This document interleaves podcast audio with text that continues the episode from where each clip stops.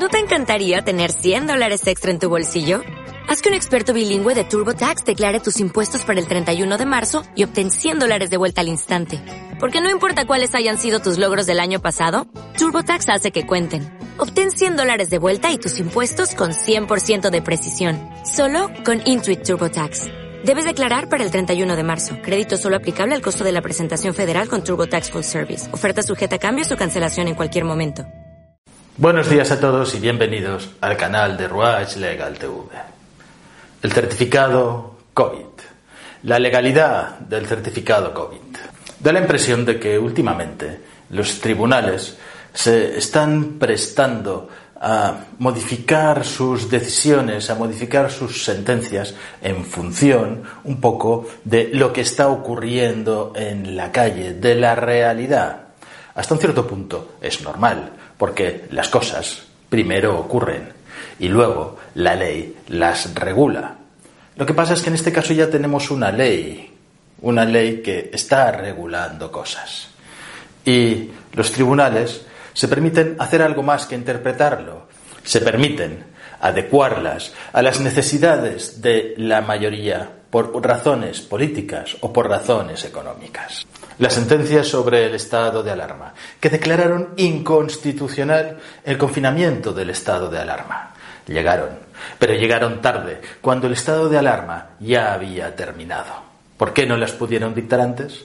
Quizá sea una cuestión no tan de justicia, sino una cuestión política, porque declararlos inconstitucional hubiera podido resultar durante el propio estado de alarma un desastre, una incertidumbre, un no saber qué hacer, o incluso tener que dar un paso más hasta un estado de emergencia. La sentencia sobre la plusvalía municipal, esta que declaró nulo el método de cálculo de la plusvalía municipal, que se permitió. Además, decir que no podía aplicarse esta sentencia retroactivamente, que todos aquellos ciudadanos que habían pagado este impuesto de una forma injusta porque es inconstitucional y nulo no podían reclamarlo. Se permitió hacer un poco de legislador para evitar que los ayuntamientos y las entidades municipales tuvieran una debacle en sus arcas. Eso no defendía los intereses del ciudadano. ¿Os imagináis cuando surgió el VIH, el SIDA? Era una enfermedad infecciosa que no tenía cura, que se extendía por todas partes, con una diferencia. No se transmitía por aerosoles, no tenía esa gran transmisibilidad que tiene el COVID, se transmitía solo por contacto directo y contacto íntimo. A nadie se le ocurrió marcar a los infectados, que había cosas que sí podían hacer y cosas que no podían hacer, ni ninguna obligación de declararse infectados o no infectados, salvo para el caso de inmigración a otros países, ya que algunos hacen superar una prueba médica, una prueba de salud, en la que miran si tienes enfermedades infecciosas, tales como el SIDA, la sífilis o la tuberculosis, por ejemplo. El problema del SIDA era más bien un problema moral, un problema ético, más que una pandemia en sí mismo. Pero ahora, con la pandemia del COVID, todo esto cambia. Estos valores y su fuerza se están modificando dentro de sus escalas. Y lo están haciendo los ciudadanos y también los tribunales. ¿Por qué? Porque lo piden los ciudadanos. Ahora, sí que marcamos a aquellos que están infectados de los no infectados, ya sea con un certificado COVID o con una prueba PCR. Y los gobiernos y las comunidades autónomas regulan, legislan, toman medidas, aunque sean temporales, sobre las restricciones de derechos de los infectados y los no infectados. Y como os decía, los tribunales van resituando su valoración de los derechos constitucionales de los ciudadanos. Y lo hacen incluso de forma contradictoria, incluso con argumentos contradictorios. Hay que pensar que los que valen son los de la última sentencia del Tribunal Supremo. Hay dos sentencias que se han producido últimamente. Una es la del 18 de agosto por el Tribunal Supremo de Vacaciones, una sala especial que presidía el conocido juez Marchena y que denegó las medidas que tomó la Junta de Andalucía. El 24 de septiembre, el Tribunal Supremo, la sala de lo contencioso del Tribunal Supremo, otros jueces, aprobaron las medidas que había tomado el gobierno de la comunidad autónoma de Galicia para proteger a sus ciudadanos de la pandemia del COVID, que en el fondo eran muy, muy similares. Para que nos demos cuenta de cuáles son estas diferencias y de cómo están evolucionando los criterios jurisprudenciales, vamos a comparar las dos sentencias. Primero, la sentencia del 18 de agosto de la Junta de Andalucía. La medida que se pedía en Andalucía era relativa a los locales, a los locales de ocio nocturno, a los bares y a los restaurantes. Y decía que sería necesario mostrar el pasaporte COVID de vacunación o alternativamente mostrar una PCR realizada 72 horas antes o un test de antígenos de 72 horas antes para poder entrar. Afectaba a todo el territorio andaluz y no tenía una fecha concreta. No decía por cuánto tiempo era esta restricción o esta limitación, sino que lo dejaba abierto y en los recursos viene diciendo los defensores de la medida que según fuera avanzando la pandemia y según fuera permitiendo la pandemia. En Galicia, la medida era también para entrar en el sector hostelero y en los bares de ocio nocturno. Para poder entrar, los ciudadanos tenían que mostrar su pasaporte COVID o una PCR o un test de antígenos realizado 72 horas antes. Pero sí una limitación de extensión. Es decir, en aquellos lugares donde el riesgo fuera alto o extremo, los restaurantes debían estar cerrados o no se podía consumir en su interior.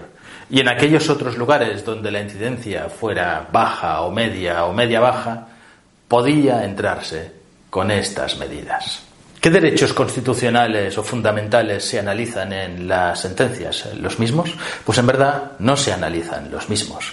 En la sentencia de Andalucía se habla del derecho a la libertad de circulación, el derecho a la intimidad familiar, el derecho de reunión de aquellos que no pueden reunirse porque están infectados.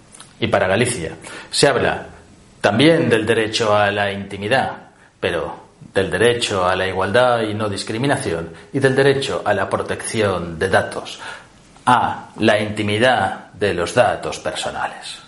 Son dos análisis que son diferentes aunque confluyen en determinados momentos. En lo que están de acuerdo los dos tribunales es en que para tomar una medida, esa medida tiene que reunir ciertos requisitos. Hablan del triple test de proporcionalidad. Que la medida sea proporcional, que el riesgo que se pretende atajar con esta medida sea adecuado a la medida y la medida no sea excesiva para atajar este riesgo, como sería, por ejemplo, un confinamiento total si hubiera 50 afectados.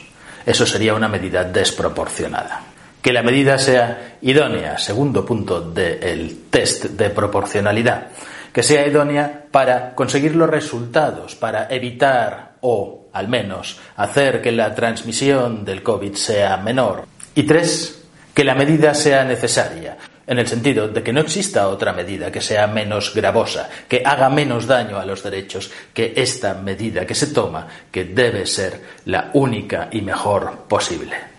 Y finalmente, se añade otra cuestión que es la extensión de la medida. ¿A qué lugares? ¿A qué sectores? ¿A qué cantidad de municipios o territorios?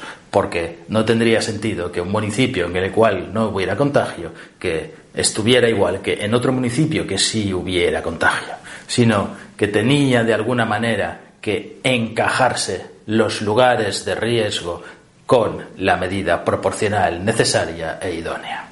¿Qué dijo el Tribunal Supremo de Vacaciones respecto a Andalucía?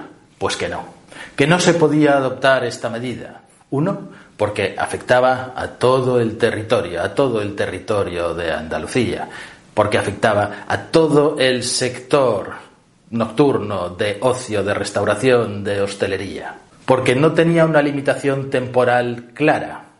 Y finalmente, que no, porque no se había justificado con los informes que se habían aportado, esa necesidad, esa información necesaria de que fuera idónea, que fuera la única medida posible y de que efectivamente en esos lugares era donde había riesgo de transmisión.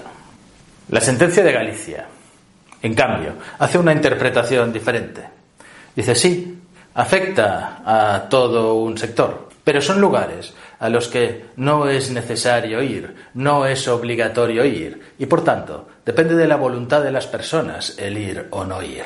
Por tanto, no quedan tan afectados los derechos. Aquí sí que existe una real diferencia, la única real diferencia entre la medida andaluza y la medida gallega, que es que afecta solamente a aquellos municipios donde exista una transmisión media o baja, no afecta a todos los demás. Es igualmente indefinida en el tiempo, pero en este caso sí se acepta que conforme a la evolución de la pandemia, esta medida tenga una cierta temporalidad, ya que ha nacido con ese espíritu temporal. Entiende que esta vez sí se han presentado informes suficientes que justifican la necesidad y la idoneidad de esa medida. Sobre eso no podemos criticar porque no hemos tenido a la vista estos informes, pero parece que no deben ser unos informes muy especiales, ya que es lo que está ocurriendo en todo el mundo y por tanto deberían ser informes muy, muy similares, sin necesidad de pedir una especificidad. Luego nos dice que el derecho a la intimidad debe ceder necesariamente frente al derecho a la vida y el derecho a la salud pública. Nos dice, respecto a la igualdad, que no existe ninguna discriminación entre vacunados y no vacunados, porque como uno se puede hacer el test PCR, solo hay que presentar el test PCR o el test de antígenos sin necesidad, si no se quiere, de mostrar el certificado de vacunación COVID. Y finalmente, entiende que no afecta al derecho a proteger los datos íntimos personales sobre la salud, porque se trata solamente de exhibir, de enseñar, de mostrar, como si el hecho de mostrarlo no fuera una comunicación, aunque fuera un cierto número de personas, que sea limitado los que nos acompañen o los que tomen los datos. Así que el Tribunal Supremo lo que está haciendo es permitir este tipo de medidas, considerando que son necesarias, son idóneas y que no afectan más que de forma leve a todos los otros derechos de libre circulación, de intimidad, de protección de datos personales, de reunión, de igualdad, de no discriminación. Pero hay un juez, un juez que emitió un voto particular, el juez Antonio José Fonseca Herrero, que entiende que no es cierto lo que dice la mayoría, que no comparte esa opinión de la mayoría para aprobar estas medidas. No la comparte porque entiende que todos estos derechos constitucionales y fundamentales sí se ven severamente afectados por estas medidas y que su límite temporal no está justificado y que tampoco está justificado que sea en esos lugares donde existe la transmisión, donde existe un mayor riesgo de transmisión.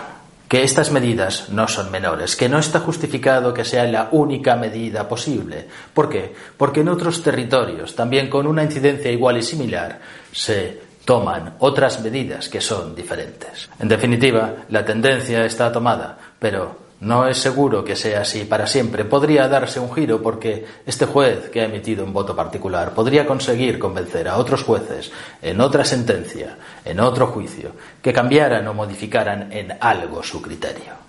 Si te ha gustado el vídeo, dale al like, dale a la campanilla para recibir notificaciones de los nuevos vídeos, suscríbete al canal y pon tus comentarios. Seguro que tienes algo que decir.